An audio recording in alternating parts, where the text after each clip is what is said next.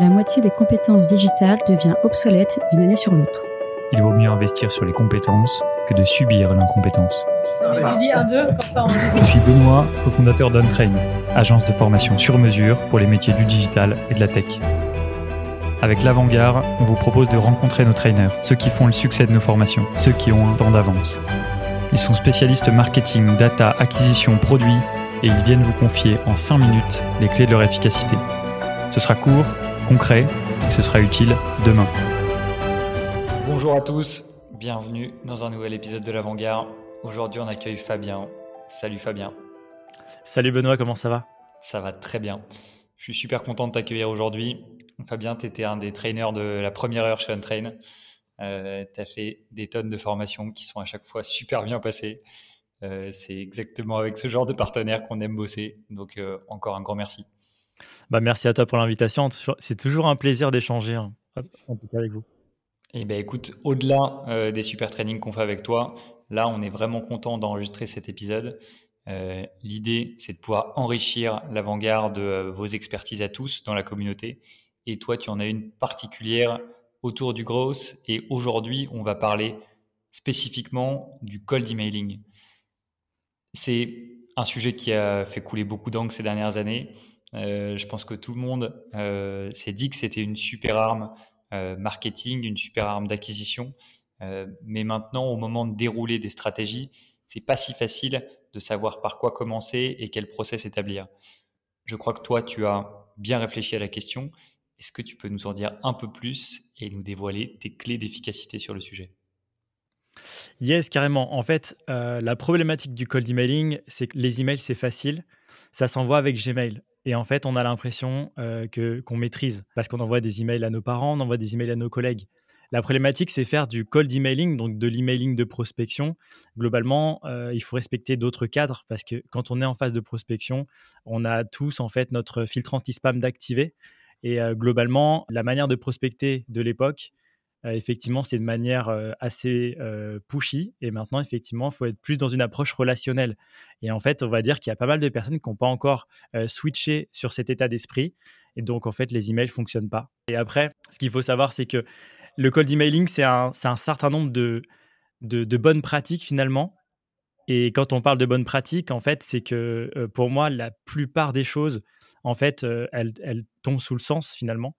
Mais en fait, on n'a pas l'habitude de, les utiliser. Donc après, on verra tout à l'heure la partie copywriting, qui est certainement une des parties, on va dire, les moins intuitives possibles.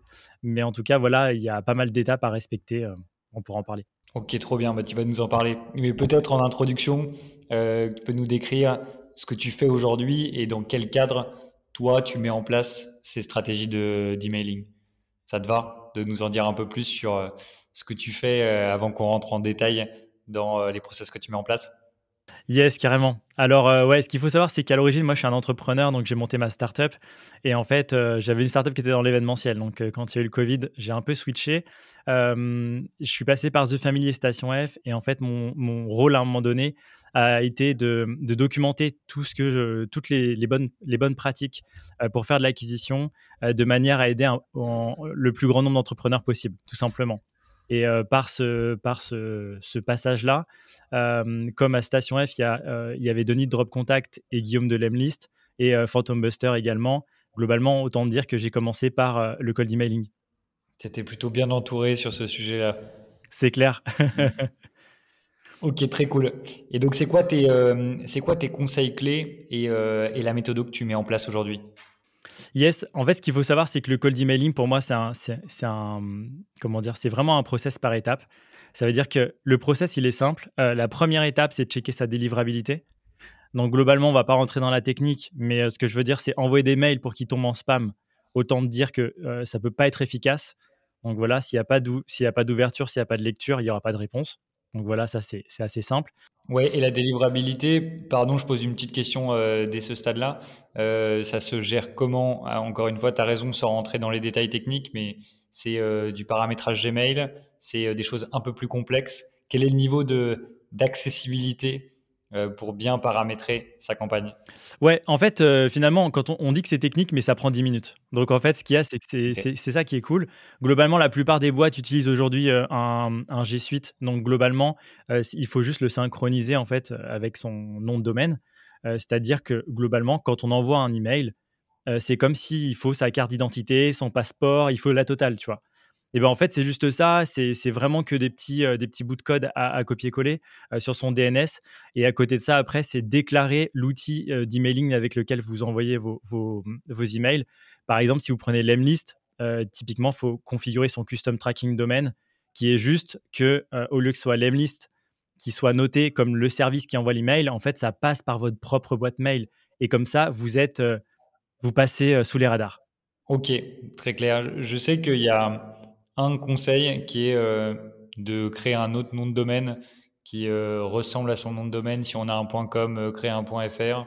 bon conseil, mauvais conseil on va dire qu'il y a dans, dans, dans, toute cette méthodologie, il y a toujours plusieurs cas d'école déjà. on, va, on, on, pourra en voir plusieurs.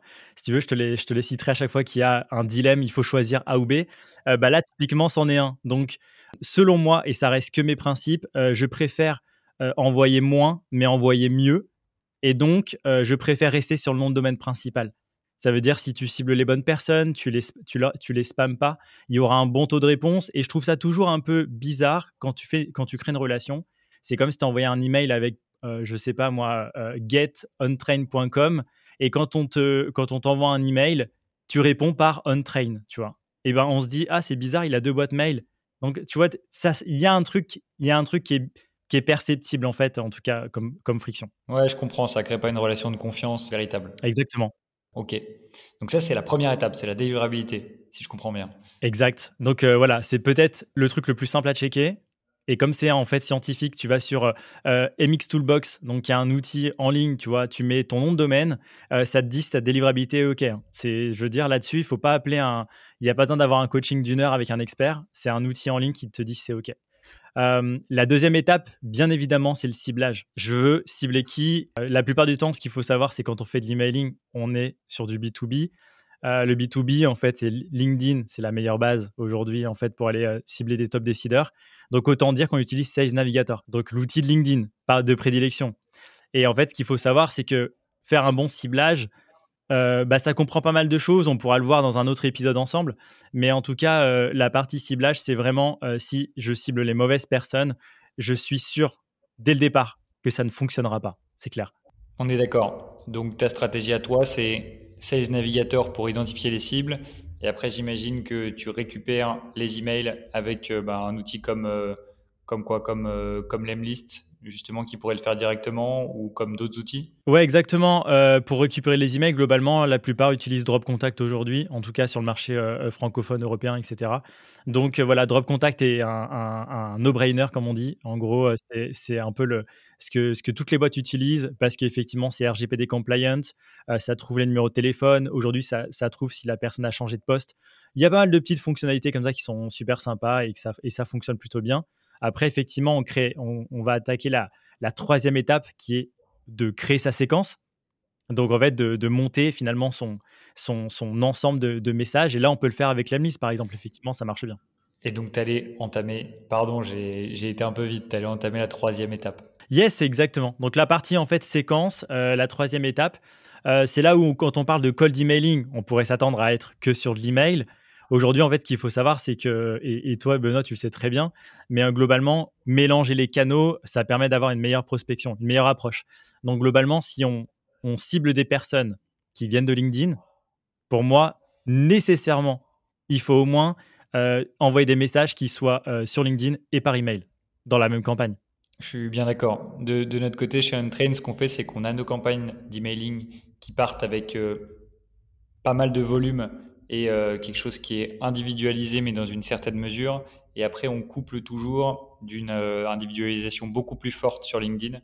Mais du coup, euh, comme tu dis, avec cette complémentarité des deux canaux, et je comprends que selon toi, c'est c'est une best practice là-dessus. Yes, clairement. Et après, ce qu'il faut savoir, c'est que, euh, comme je pense qu'on reviendra pas sur la partie euh, sur ces séquences-là, mais globalement, en fait, la difficulté qu'il y a quand on, crée la séquence, donc juste la structuration, la séquence, c'est juste la structuration des messages. Euh, est-ce que je fais un soft touch, c'est-à-dire que je fais une visite de profil et ensuite après j'envoie mon premier message. Qu'est-ce que je fais ensuite, etc. Comment je cadence? Ce qu'il faut savoir, c'est que LinkedIn diminue ses quotas assez régulièrement. Finalement, aujourd'hui, on est à 100 invitations par semaine. Et sans invitation, on ne peut pas envoyer de message à une personne sur LinkedIn. En tout cas, de manière organique, etc. Et non payante. Donc, ce qu'il faut savoir, c'est que quand on fait plusieurs campagnes, parce que quand on fait de l'A-B testing, de tester différentes stratégies, globalement, en fait, il faut jouer avec ses quotas. Donc, la best practice, c'est commencer par faire une visite, une, visite de profil LinkedIn, par exemple, si celle-ci n'est pas déjà faite hein, quand, euh, par, par l'enrichissement Drop Contact. Et ensuite, après, tout de suite, moi, ce que je fais, c'est que j'envoie systématiquement un ou deux mails. Parce que les mails, c'est direct. Il n'y a pas besoin d'avoir d'approbation. Euh, je sais que dans mes, deux premières, dans mes deux premiers emails, globalement, j'ai 70% des taux de réponse. Et si ça, ça ne fonctionne pas, là, je fais une demande de connexion et là, j'envoie un message sur LinkedIn. OK. Et comme ça, l'avantage, c'est que j'ai sauvegardé mes quotas, tu vois pour les personnes qui n'ont pas répondu. Et je suis pas en train d'envoyer, euh, de, de, de, de, casser mes quotas euh, LinkedIn euh, par semaine. Ouais, tu optimises à fond tes quotas. Et tu dis que tu as 70% de taux de réponse sur tes campagnes de mail? J'ai 70% de taux de réponse sur mes deux premiers emails. C'est pour ça que, en fait, globalement, là, c'est pareil. On, on, arrive encore dans un dilemme. Tu vois, combien de messages on doit faire, combien de follow-up, etc. je sais que ça, ça reste que pour, selon mes tests, etc. Moi, je suis sur, sur trois emails max. Ouais. Si je fais un quatrième email, c'est parce que j'amène une touche de, de contenu. Donc, on est plus en avoir glissé une étape marketing dans une étape de vente, tu vois. Mais sinon, en gros, je le laisse tranquille. Tu me réponds pas, on verra plus tard. Ouais. Et après, moi, l'impression que j'ai en discutant avec euh, nos clients, avec nos partenaires, c'est qu'il y a toujours un peu un dilemme. Les euh, boîtes qui vont vendre des produits, plutôt justement des services assez complexes, on va avoir tendance à dire moi je fais pas de cold emailing parce que j'ai besoin d'avoir une approche très quali. Euh, ceux qui vont vendre au contraire des produits plus factorisables, du SaaS, vont te dire euh, moi je fais une séquence euh, avec 10 emails. j'ai l'impression qu'il y a un peu de monde qui s'oppose là-dessus. Il n'y a pas de vérité absolue, mais à ton avis, est-ce qu'on peut faire du cold emailing avec tout type de produits et services?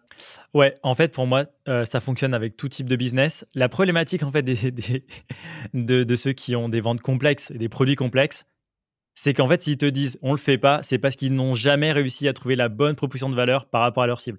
C'est juste ça. En fait, il faut juste tester plus. Si tu as un outil qui est euh, quelque chose qui est assez obvious, tu vois, tu as une fonctionnalité, euh, enfin, je veux dire, où c'est assez simple à comprendre, c'est assez simple à expliquer en une phrase dans un email. Si par contre, tu as un outil qui permet de faire 15 trucs et que tu sais pas exactement qui cibler, autant dire qu'il y a un nombre de combinaisons à tester qui est qui est pas mal, quoi. Tu vois, donc, et le problème, c'est que les gens, euh, bah après, c'est la nature humaine, hein, mais on est assez feignant. On a envie de résultats tout de suite, on n'a pas envie de tester. Je suis bien d'accord. ok. c'est une réponse fine, mais on a compris le, l'idée.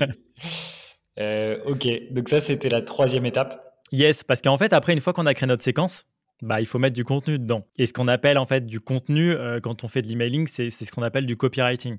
Donc, c'est en fait quels sont les messages qu'on va, qu'on, va créer euh, dans un objectif d'avoir des réponses.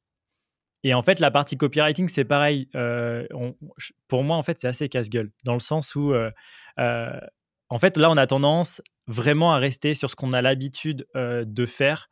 c'est-à-dire que je ne sais pas pourquoi, mais dans la vie de tous les jours, on est, on est souvent sympa, on, on parle d'une manière assez casuale, etc. Mais par contre, quand on est en mode off, et on est en mode travail. Je ne sais pas pourquoi, on est, on est relou en fait. On dit bonjour, moi je m'appelle Fabien, je suis CEO de ça, on travaille avec les meilleurs et, et tout de suite on essaye d'enjoliver comme si on était sur LinkedIn et qu'on devait en fait montrer un, un, un front qui n'est pas le nôtre. Tu ouais, je vois. Et le problème de ça en fait, c'est que les, ça, ça, ça, ça, ne crée pas en fait d'attache parce que c'est pas par exemple euh, le Benoît, euh, c'est pas Benoît qui me parle en son nom, c'est j'ai l'impression d'avoir une façade de boîte. Et en fait, ce qu'il y a, c'est là, c'est un discours de vente. Et en fait, les gens veulent pas un discours de vente. Ils veulent comprendre, créer une relation, échanger. Et après, si tu veux, je donnerai euh, quelques best practices sur la partie, euh, sur la partie copywriting parce qu'il y a plein de choses sur cette partie-là. Et pour moi, effectivement, c'est si ta campagne ne fonctionne pas, globalement, c'est le ciblage ou le copywriting qui vont pas. Ouais, je comprends très bien. Mais en effet, on aura l'occasion d'approfondir le sujet dans un autre épisode parce que c'est riche. je pense qu'il y a plein de tips de euh, bonnes pratiques à récupérer. Clairement. Et après, en fait, euh, ce qu'il y a, c'est que la partie copywriting, c'est intéressant parce que l'objectif final, c'est de dire réponds-moi. Tu vois, on est sur de l'emailing. C'est pas le Calendly, c'est pas autre chose. C'est juste réponds-moi à l'email si tu es intéressé. Euh, et ce qu'il faut savoir, c'est que la partie analyse, euh, d'une campagne, c'est pas juste taux d'ouverture, taux de réponse, enfin les, données un peu euh, quantitatives, c'est aussi le côté qualitatif. C'est si quelqu'un te répond, euh, ça pourrait m'intéresser, mais peut-être dans un mois, ou je travaille déjà avec un de vos concurrents, bah ça c'est des, des, très bonnes réponses en fait. C'est pas des personnes qui, on a toujours tendance à dire si la personne te répond OK pour un rendez-vous demain je prends. Mais si elle te dit peut-être dans deux mois, en fait, c'est quelqu'un qui correspond pas. Mais en fait, si. Mmh. C'est juste qu'en fait, euh, ça sera pour plus tard. Et il faut accepter ça. Quand on est là, en fait, on est dans une, on est avec une casquette de vendeur, tu vois. Et il faut accepter qu'il y ait du business court terme, du business moyen terme, etc. Oui. Et donc là, tu es vraiment dans ta partie analyse. Et au-delà de l'analyse quali euh, dont tu parles, est-ce qu'il y a des indicateurs quanti, des KPI que tu suis toi systématiquement? Et qui constitue peut-être euh, la trame de ton reporting? Ouais, carrément. Euh, bah, après, je suis euh, systématiquement, tu sais, le, on va dire le, au moins le duo de choc, hein, qui, que, que, sont le, le taux d'ouverture et le taux de réponse. Après, ce qu'il faut savoir, c'est que de plus on avancera dans le temps, plus ces informations-là seront erronées. Mmh. Parce qu'avec iOS, par exemple, il va, il va, commencer à faire des, des, lectures automatiques. Donc, tu vas avoir des taux, des taux d'ouverture à 100%, alors que c'est en fait l'algorithme d'Apple en fait, qui l'a ouvert à, à ta place pour le lire, etc. Enfin, il va y avoir des trucs un peu biaisés. Maintenant, euh, ça reste toujours des métriques importantes. Pour moi, un taux d'ouverture, si tu es sur, par exemple, les DRH, qui est probablement, tu vois, la cible la plus compliquée à adresser, euh, si tu as 50-55%, ça peut être pas trop mal. Maintenant, tu vois, si tu es sur euh, des cibles PME, TPE, etc., enfin, des cibles, on va dire classiques, un, un 70-80%, c'est acceptable. Après, si tu t'adresses par exemple à des startups, des personnes connectées euh, qui sont régulièrement sur LinkedIn, etc., euh, il faut au moins dépasser les 80-90%. Donc voilà, en fait, je donne trois ratios parce que des fois, on a tendance à dire, euh, voilà, il faut au moins dépasser 50%. Mais si tu adresses, tu vois, par exemple, des startups, des gens connectés, etc., 50%, c'est pas suffisant. Et tu vois, entre 50 et 80%, et à 30% de plus, c'est pas négligeable. Et pour les taux de réponse, parce qu'après, comme je sais, c'est ma deuxième métrique, euh, le taux de réponse, il est toujours un peu biaisé parce que ça dépend de comment tu as formulé ton email. Moins dis dans ton email, plus tu, tu, peux, tu potentiellement avoir de réponses. Plus tu as préqualifié dans ton email, moins tu auras de réponses. Là, c'est une question de, de, curseur, où est-ce que tu le places. Mais globalement, selon moi, comme l'objectif du cold emailing, c'est de créer un maximum d'échanges, il faut un taux de réponse au moins de 15%. Donc voilà, et l'objectif, euh, on en parlera tout à l'heure quand on parlera vraiment copywriting, euh, moi, honnêtement, aujourd'hui, avoir des taux de réponse entre 20 et 35% euh, si tu utilises, on, va, on, tout à l'heure des biais cognitifs, etc., c'est normal que tu aies ces taux de réponse. Après, il faut un peu avoir craqué ce qu'on euh, ce appelait tout à l'heure la proposition de valeur. Donc, à peu près, un peu savoir ce que tu fais et à quel problème tu réponds. Ok, franchement, super utile d'avoir ces indicateurs-là en tête. Ça permet vraiment de se projeter dans les premières campagnes et de, et de visualiser les premiers résultats et j'ai pas précisé quelque chose, mais pour ceux qui nous écoutent, un taux de réponse, c'est pas un taux de réponse sur un email, c'est un taux de réponse par campagne. Parce qu'en fait, on a tendance à dire ouais, mais mon email n'a pas ouvert, non, non, peu importe. En fait, le premier email, souvent, euh, c'est pour lancer la relation. Vous n'allez pas avoir les meilleures réponses là-dessus, mais par contre, le deuxième email, c'est celui qui cartonne, par exemple. Ok, pas à avoir en tête. Et donc, du coup, euh, si je récapitule, toi, tu vois cinq étapes clés de la campagne. Checker la délivrabilité, ça c'est la première étape définir son ciblage, envoyer la séquence, cadrer le copywriting et la partie analyse à la fin. Exactement. Ça, pour moi, ça, ça conditionne ce qu'on va appeler le cold emailing. Après, en fait, euh, comme les Lego, hein, il y a d'autres briques derrière. On en parlera, on en parlera dans un épisode. Mais en tout cas, voilà, pour moi, si, si tu maîtrises ces cinq étapes-là, tu maîtrises le cold email et potentiellement tu devrais avoir des bons résultats, il n'y a pas de euh, raison. On arrive au bout euh, de, euh, des 15 minutes qu'on s'était fixé. On essaie dans l'avant-garde de faire des formats courts directement activables. Mais j'ai quand même deux dernières questions pour toi, Fabien, avant qu'on enchaîne sur un autre épisode. La, première, c'est est-ce que tu pourrais nous résumer ta stack d'outils que tu utilises pour, pour le, le, mailing? Yes, clairement. Je commence maintenant systématiquement en fait avec trois outils. Enfin, quand, quand j'accompagne une boîte, globalement, je commence toujours par la même stack. C'est Sales Navigator, donc l'outil LinkedIn, Drop Contact, donc pour faire de l'enrichissement et cleaner les emails, etc. Et l'Emlist. Et globalement, en fait, ce qu'il faut savoir, c'est que vous allez avoir l'Emlist qui va intégrer à l'intérieur Drop Contact. Donc globalement, en fait, vous n'allez pas vous soucier après de ça. Et vous aurez juste au final, à la fin des fins, vous aurez l'Emlist et LinkedIn. Et globalement, les deux se, matchent très bien ensemble. Ok, très cool, très clair. Et dernière question, est-ce que pour aller plus loin sur le sujet, tu as peut-être des euh, lectures, des articles, des podcasts à nous conseiller? Yes, alors la partie cold email, c'est quand même quelque chose qui est assez, assez documenté. Donc euh, globalement, ce qu'il faut, c'est euh, aller voir les, on va appeler ça les, les experts LinkedIn dessus, tu vois. C'est typiquement bah, tous ceux qui ont, des, qui ont des outils, globalement documentent très bien euh, donc, par exemple, euh, euh, Guillaume Moubèche de l'Emlist, par exemple, ils ont un blog, ils ont une chaîne YouTube. Denis Drop Contact fait aussi énormément de contenu sur la délivrabilité, l'enrichissement, etc. Il y a aussi bah, Toinon, par exemple, de Wallaxy, qui documente beaucoup sur, comme ça a été un peu des précurseurs sur la partie LinkedIn, sur les quotas, etc., sur ce qu'il faut faire. Et après, effectivement, d'un sens plus général, il y a le, par exemple le podcast de Marketing Square où il y a énormément de contenu est assez activable sur euh, l'email, le copywriting, sur pas mal de, sujets. Et nouvellement, cet épisode de l'avant-garde enregistré avec toi, euh, qui, est, super utile pour vraiment bien décortiquer toutes les, stratégies de cold emailing et euh, je pense bien démarrer, mais aussi potentiellement optimiser ses campagnes en cours quand on n'a pas forcément tous les bons réflexes dès le démarrage. Clairement. Et en fait, ce qui est intéressant, c'est de euh, d'un point de vue un peu interactivité de, l'épisode, c'est si vous trouvez que cet épisode a été intéressant, bah, n'hésitez pas en fait à nous pinguer sur LinkedIn pour nous dire c'était vraiment intéressant ou euh, je suis d'accord mais pas d'accord. Enfin voilà, l'objectif en fait c'est que derrière il y a un débat, donc un peu comme un post LinkedIn. Ce qui est intéressant, c'est ce qui se passe après. On est bien d'accord. Et eh ben merci beaucoup Fabien. Et on se retrouve très vite pour un autre enregistrement et pour aller plus loin sur les aspects de copywriting. Merci à toi Benoît, à la prochaine. Salut. salut, ciao.